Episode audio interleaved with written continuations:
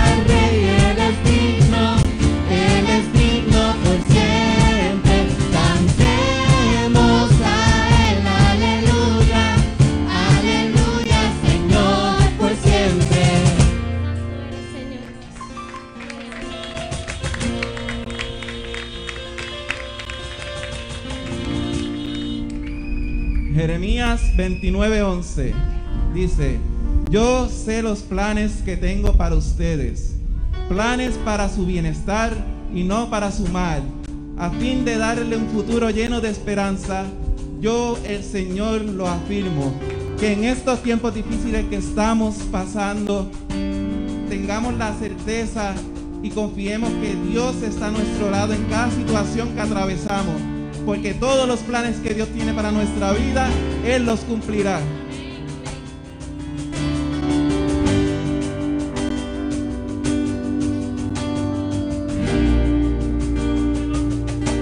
Es tiempo de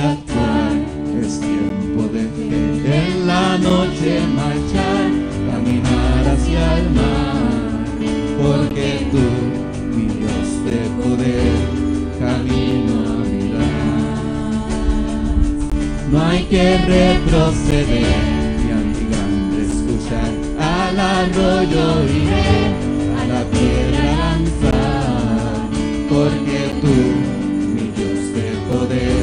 otra vez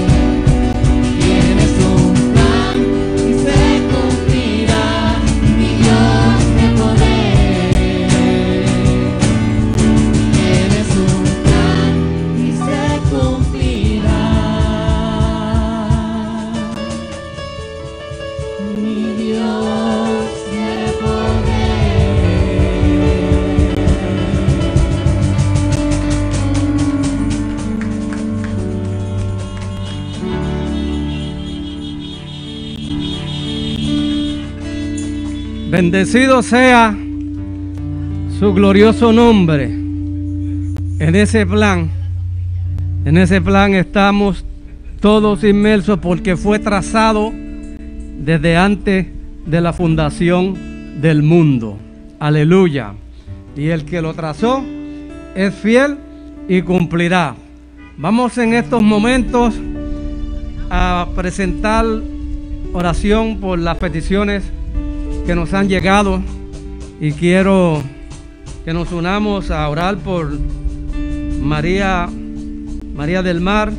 Ya tiene una petición muy especial y, cree que, con la oración del pueblo de Dios y ellos también como familia, pues Dios ha de, ha de proveer, ¿verdad? El milagro que ellos están esperando para que puedan tener familia, gloria a Dios.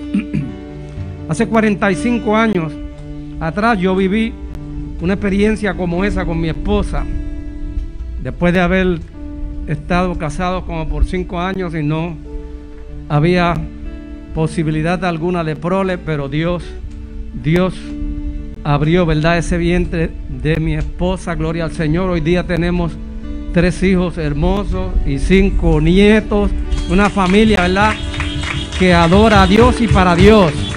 Así que hermana María del Mar, confíe en la oración, que el Señor, el Señor es Dios de milagro. También oramos por, por Marta García y por Víctor Figueroa, paciente de cáncer. Saralis también está hospitalizada. Y por todos los hermanos que están esperando ese milagro de parte del Señor. Así que allá en su automóvil levantamos este clamor, nos unimos todos a orar por estos hermanos. Padre, te bendecimos y te damos gracias, Señor. Sabemos, Señor, que somos parte de ese gran plan que tú tienes, Señor. Pero que también para tu pueblo, Padre Santo, tú tienes grandes bendiciones prometidas y grandes bendiciones que se derraman sobre cada uno de ellos. Señor, solamente necesitamos confiar y mantener nuestra fe en ellos. Mira, Señor, estas vidas que nos han llamado que están esperando, mi Señor, ese milagro, que están esperando, Señor, que su salud sea restaurada. Nosotros declaramos salud para cada uno de ellos, Padre, en tu nombre y por las laceraciones que fueron hechas en el cuerpo de tu Hijo Jesús, quien es nuestro sanador. Declaramos, Señor, declaramos salud para cada una de estas vidas. Y ahora, Señor, bendice a cada otra petición y a tu pueblo que tenga, Señor, en cualquier área, Señor. Restauranos, Señor, en todas las áreas, Padre, que estamos débiles, que necesitamos ser fortalecidos, Señor. Envíanos tu fuerza, Señor, con tu Espíritu Santo. Padre, ahora también queremos orar por la bendición, Señor, que nos das. Y oramos, Señor, porque con agradecimiento también y regocijo traemos a ti nuestras ofrendas. Bendice a tu pueblo dador, Señor, y haz provisión para todos. En el nombre de Jesús hemos orado. Amén y amén. Dios les bendice. Los sugieres van pasando por sus automóviles y nuestro grupo de adoración adora al Señor. Señor,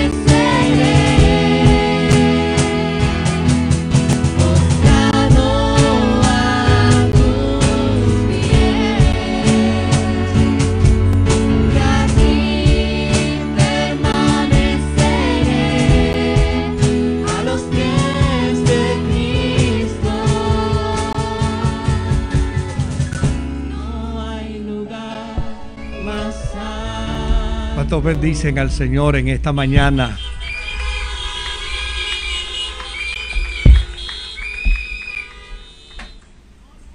Si usted pudiera salir por el lado del chofer y bendecir a su hermano que está frente a usted, al que está detrás de usted, hágalo. Qué experiencia más hermosa y más linda que poder salir un momentito, bendecirnos y saludarnos. Que la paz del Señor sea sobre ustedes. Mis queridos hermanos y hermanas pueden volver nuevamente a su vehículo. Pueden regresar de nuevo a su vehículo. Y les invito para que vaya a su Biblia. Filipenses capítulo 3, verso 13 al verso 14 dice la escritura, hermanos, no pienso que yo mismo lo haya logrado ya. Más bien, una cosa hago, olvidando lo que queda atrás y esforzándome por alcanzar lo que está delante, sigo avanzando hacia la meta para ganar el premio que Dios ofrece mediante su llamamiento celestial en Cristo Jesús. Que el Señor añada bendición a su bendita y santa palabra.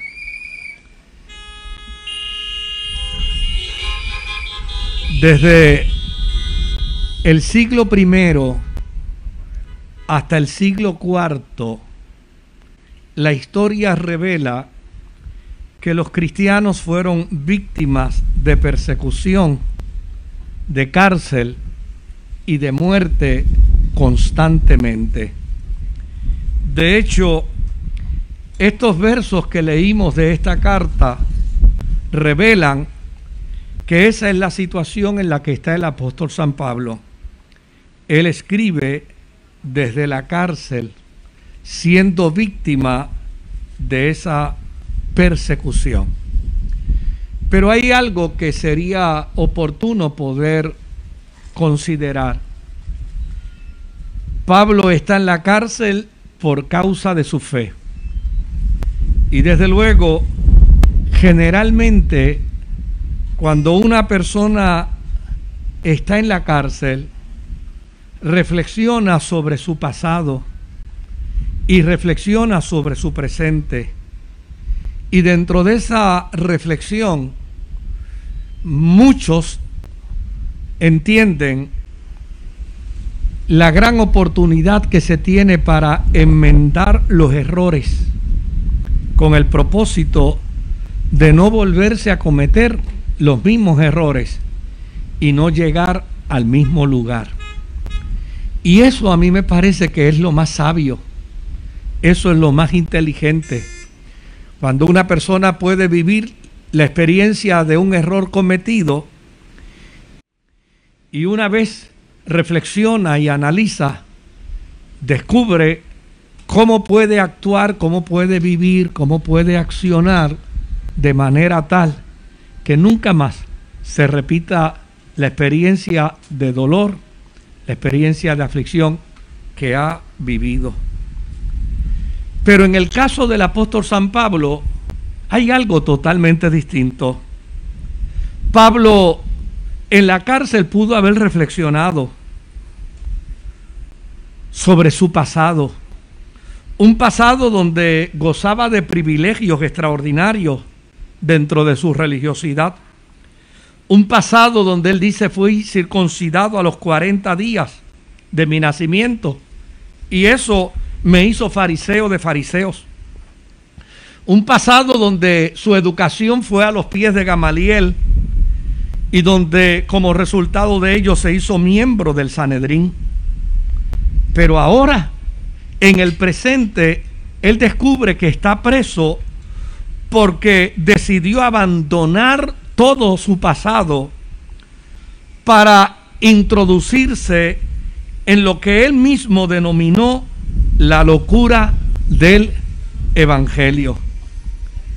Y esto demarca una experiencia muy particular. Ahora en la cárcel, la reflexión de Pablo no lo dirige a pensar que ser cristiano es un error, un error que debería enmendar. Más bien, en la cárcel, él se reafirma dispuesto a dejar atrás todo lo que había alcanzado en el judaísmo con tal de seguir a Cristo. Desde luego, da la impresión que Pablo en la cárcel fue atormentado dentro del marco de su pasado. Y dentro de ese tormento que vivió, tuvo que haber llegado a su memoria precisamente el que estoy preso aquí por haber rechazado el judaísmo que practiqué. Y ahora abracé la fe cristiana que es lo que me ha traído a la cárcel. Y ese pensamiento tuvo que haber venido a la mente de Pablo.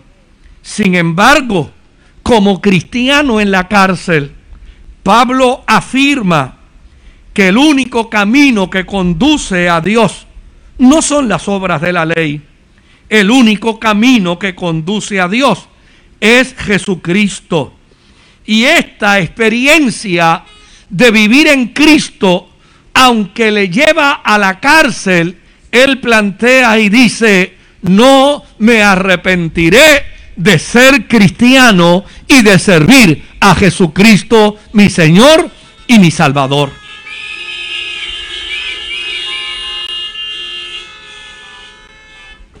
Pablo ha descubierto que la vida cristiana es un constante progreso espiritual.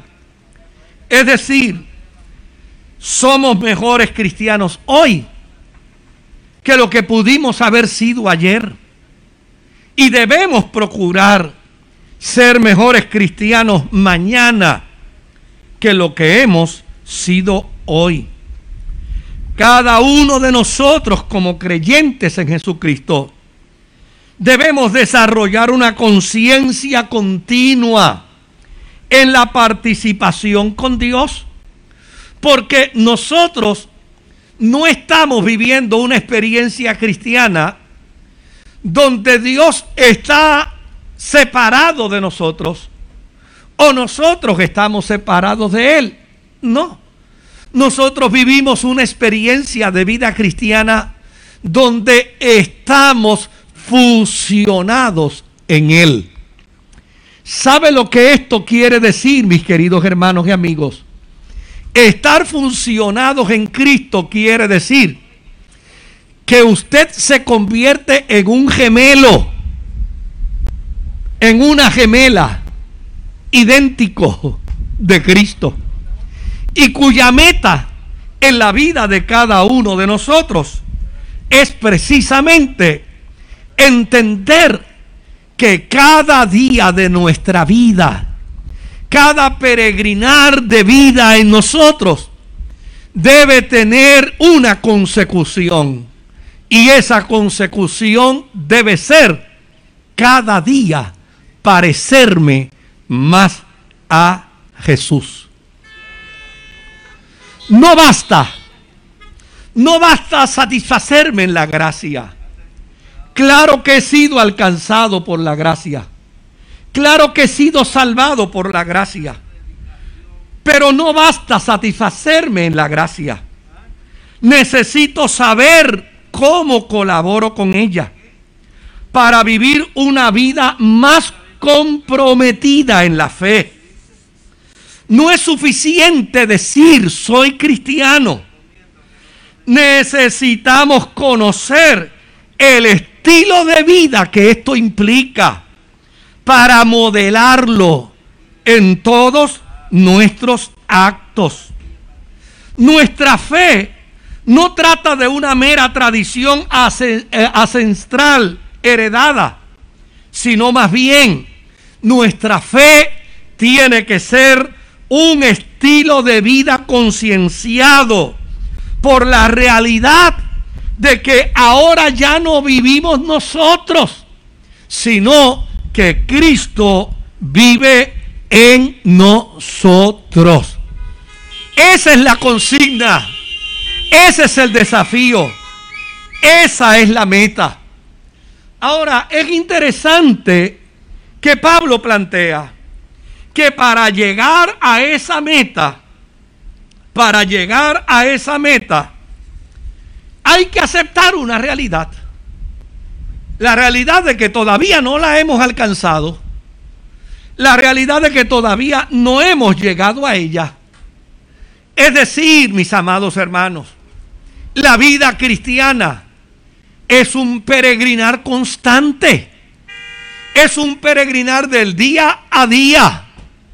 Y es un entendimiento claro, cabal, de que cada día debemos crecer conforme a la gracia que cada día debemos crecer conforme al conocimiento y que cada día debemos dar más fruto y evidenciar en nuestra propia experiencia de vida, con nuestros actos, con nuestra manera de actuar, el Cristo que vive en nosotros.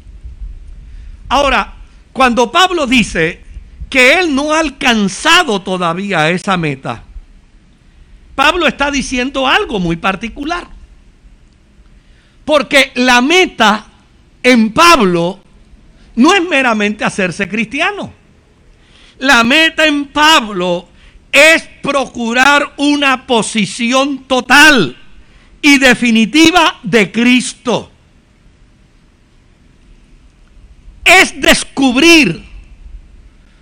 que Cristo se ofrece a nosotros, no para que agarremos un poquito de Él, sino para que lo tomemos en su totalidad.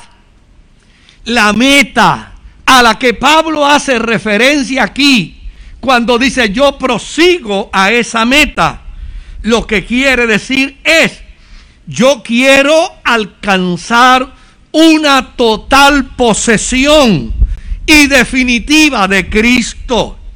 Esa posesión total y definitiva de Cristo es la meta cristiana. Es la meta de todo hombre y de toda mujer en su servicio al Señor. Ahora, la pregunta es, ¿y cuándo se alcanza esa meta? Pues Pablo nos va a hacer entender que esa meta se alcanza cuando llegamos y entramos a la eternidad con Dios. Note bien lo que dice Pablo en su carta a los filipenses, en el capítulo 1, en el verso 23 y 24. Él dice, me siento presionado por dos posibilidades. Deseo partir y estar con Cristo, que es muchísimo mejor. Oiga bien, mi amado hermano, mi querida hermana. Nosotros muchas veces en la vida cristiana entendemos la experiencia de la fe dentro del marco del aquí y del ahora. Y eso no está mal. Eso es bueno. Saber que en el aquí y en el ahora hay promesas de Dios. Saber que en el aquí y en el ahora hay bendición de Dios. Saber que en el aquí y en el ahora hay provisión de Dios. Eso está bien. Pero la vida cristiana no se reduce a eso. La vida cristiana no se reduce solo al aquí y a la ahora. La vida cristiana es de grande trascendencia. El salmista dice, este Dios bueno y para siempre bueno me acompañará. Desde luego, me acompañará aquí y ahora. Pero no solamente en el aquí y en el ahora, me acompañará aún hasta después de la muerte.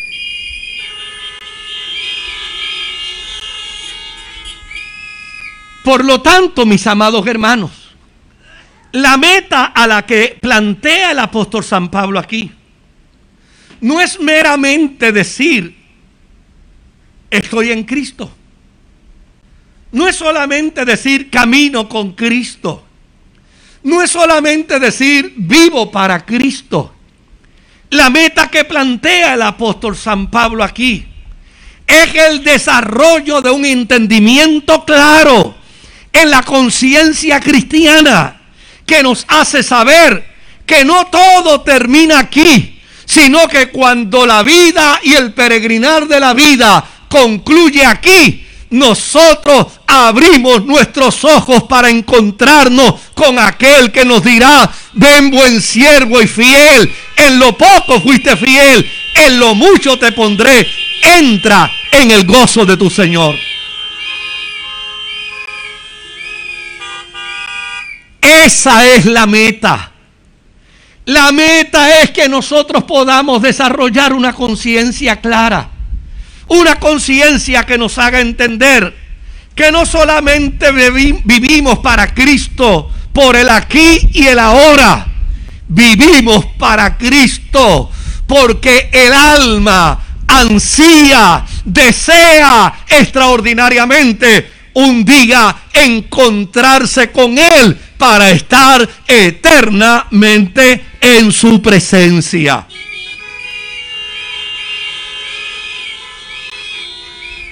Ahora nota bien lo que dice el apóstol.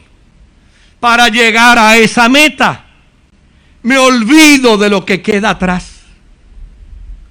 Pablo era un fariseo que entendió su dependencia en su relación con Dios mediante la ley. Pero ahora mira lo que está diciendo. Me quiero olvidar de todo eso. Me quiero olvidar de mi pasado. Me quiero olvidar de lo que cada día acontece en mi vida y queda en el pasado. Porque tengo una meta que está en el futuro. Y esa meta que está en el futuro es mi eternidad con Cristo. Por lo tanto, para alcanzar la meta del futuro, yo tengo que olvidarme del pasado. Lo que esto quiere decir es, no puedo vivir aferrado al pasado. No puedo mantenerme amarrado al pasado. No puedo responder al futuro sostenido de un pensamiento enfermizo, sostenido de un pensamiento neurótico con respecto a mi pasado. Si mi meta es Cristo, entonces mi pasado ya pasó. Ahora yo tengo que caminar hacia mi meta, que es Cristo Jesús.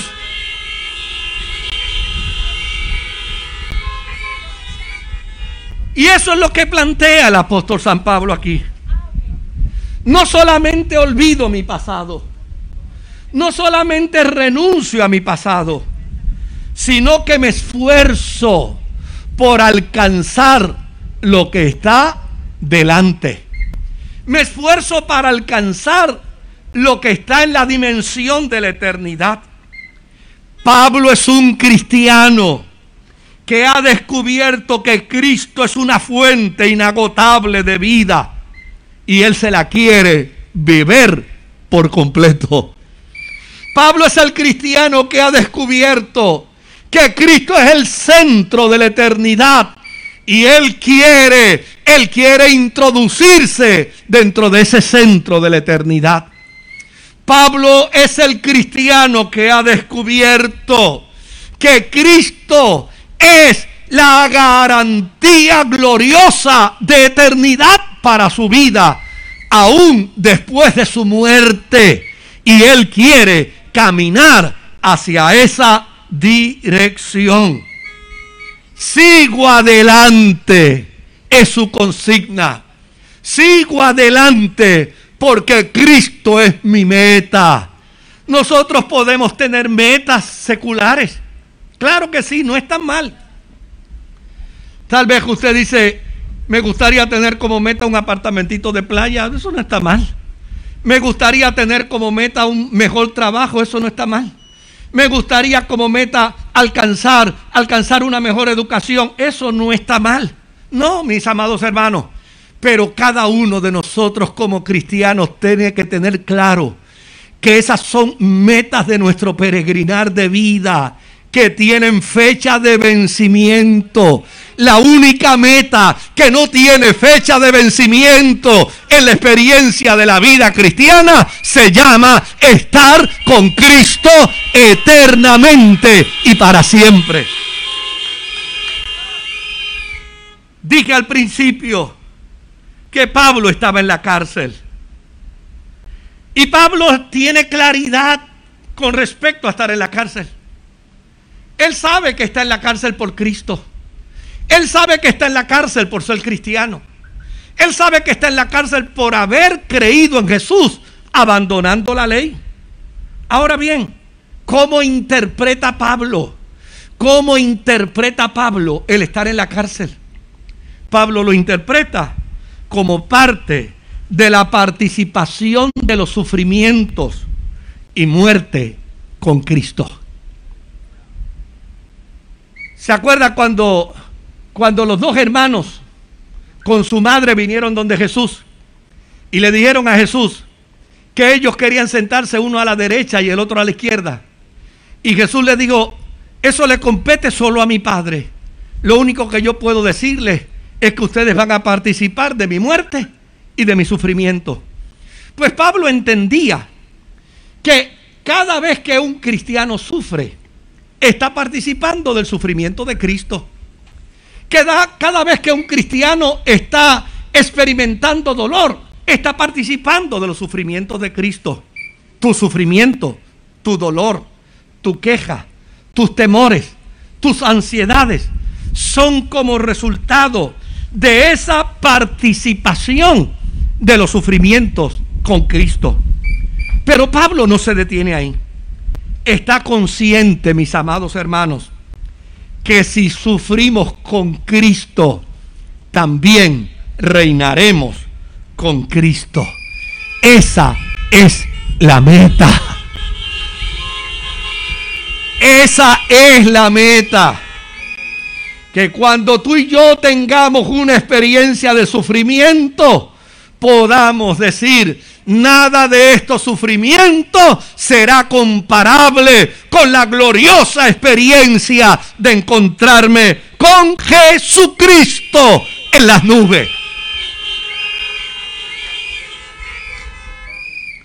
La forma en que yo he querido hoy ejemplificar esto es utilizando una analogía muy común y muy realizable. Imagínese usted, han pasado 25, 30 años de no ver a la persona más amada, de no poder haber tenido contacto con la persona más amada, de no haber podido tener una experiencia de participación con la persona más amada.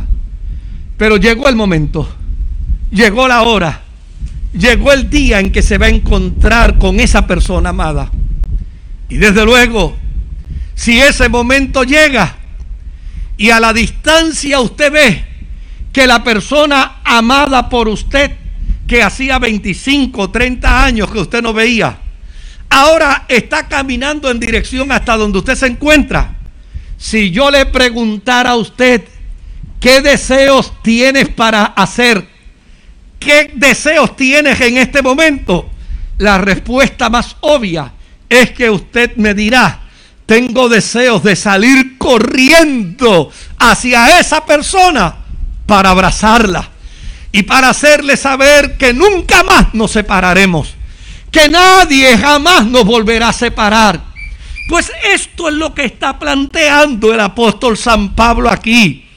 Él está diciendo, he conocido la gracia, he conocido el amor, he conocido la misericordia, he conocido el cuidado misericordioso de Dios, he sufrido, pero tengo que sufrir porque es parte del sufrimiento de esta relación y de este amor con Dios. He llorado, pero tengo que llorar. Eso es parte de esta experiencia de relación con el Dios y el Cristo al que sirvo. Pero ahora, ahora estoy a punto de descubrir que puedo, que puedo encontrarme con Él. Él es mi meta. Y si Cristo es nuestra meta, entonces no podemos distraernos, no podemos entretenernos, puestos los ojos en Jesús, el autor y el consumador de nuestra fe.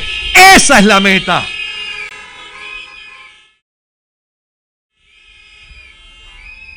Para ello, mis amados hermanos, sigamos avanzando. Porque el que corre legítimamente, dice Pablo, lo hace para recibir un premio. Y ese premio tiene que ver con la dimensión de la eternidad. Y lo eterno solo se ofrece a través de la persona de Jesucristo. Él dijo, yo soy el camino, yo soy la verdad, yo soy la vida y nadie irá al Padre si no es a través de mí. Jesucristo es la meta. Corramos de tal manera que nada nos distraiga. Corramos de tal manera que nada nos detenga. Corramos de tal manera que llegue el momento glorioso en que nos encontremos con Él y escuchemos de Él mismo la voz que dice, ven, buen siervo, buena sierva, en lo poco fuiste fiel, en lo mucho te pondré. Entra en el gozo de tu Señor. Que Dios te bendiga. Aleluya. Aleluya. Siento en mi corazón hacer algo todavía más. Habrá mucha gente que nos mirará a través de la televisión, a través de la internet. Y habrá gente que necesitará saber que para alcanzar la meta en Dios hay que ir agarrados de Jesucristo. Hay que ir tomados de la mano de Él. Yo no sé si entre nosotros hubiera alguien que quisiera abrazarse de Jesucristo. No sé si entre nosotros hubiera alguien que quisiera decirle al Señor, aquí estoy, te ofrezco mi vida, te ofrezco mi corazón. Si hubiera alguien, a mí me encantaría poder orar a Dios por usted. Y de la única manera que pudiera saberlo es que si hay alguien que desea reconciliar su vida con Dios, reafirmar su fe en Jesucristo, tomarse de la mano del Señor, de la única manera que yo pudiera saberlo es si se baja de su auto y al lado del vehículo permanece en pie unos segundos. Pero si hubiera alguien aquí, con mucho gusto oramos por usted. Y si hay alguien que a través de la televisión, a través de la internet, a través de la radio, desea en este momento tomarse de las manos de Jesús, tomarse de las manos del Señor y caminar con Él para alcanzar la meta, yo quiero orar a Dios por usted. Padre querido, en esta hora yo te presento a toda esta vasta audiencia que a través de la radio, a través de la televisión, a través de la internet se vincula a nosotros. Padre amado, tu Espíritu Santo sabrá dar testimonio al corazón de este tu hijo, de esta tu hija, sobre la necesidad de un encuentro contigo. Tu Espíritu Santo habrá sabrá hacerle saber sobre la importancia de que Cristo reine en el corazón para lograr sus objetivos, para alcanzar sus metas en el peregrinar de la vida y luego en la eternidad. Si en este momento, Señor, si en este momento hay un hijo tuyo, una hija tuya, que está confesando que necesita abrazarse a ti, yo ruego en el nombre de Jesús que tú le abraces en este instante, que sienta tu perdón, que sienta tu gracia, que sienta tu amor y que pueda entrar a una nueva dimensión de vida cristiana. A partir de hoy es tuyo, es tuya, te pertenece y nada ni nadie le separará de ti. Por Cristo Jesús. Amén, Señor. Amén. Que Dios les bendiga.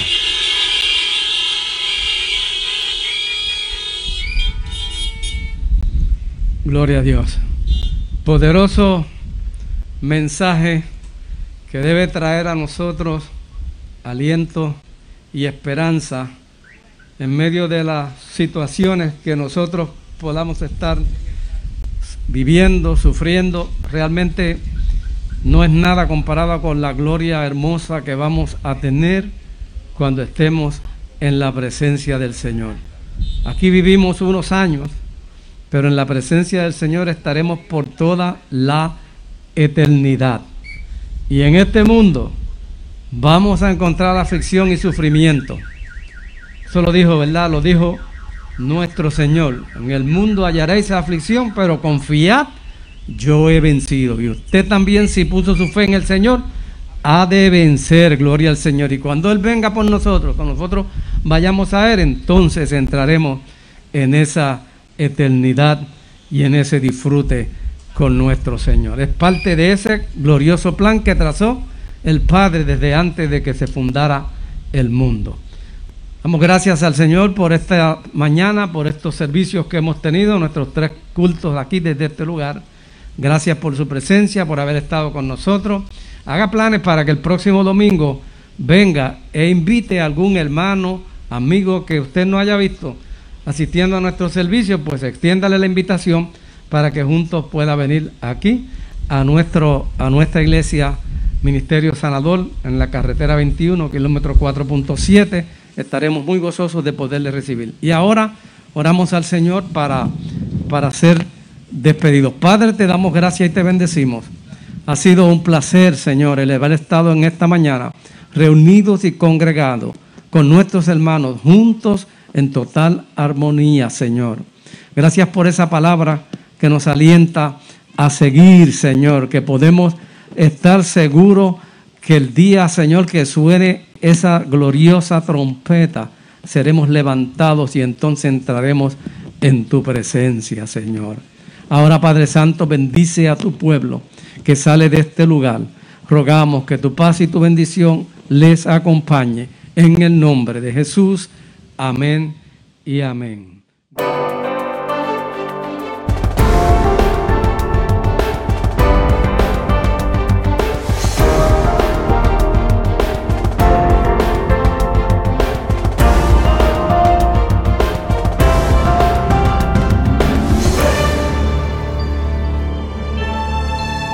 Si desea adquirir una copia de esta predicación, puede llamarnos al 787-793-1777.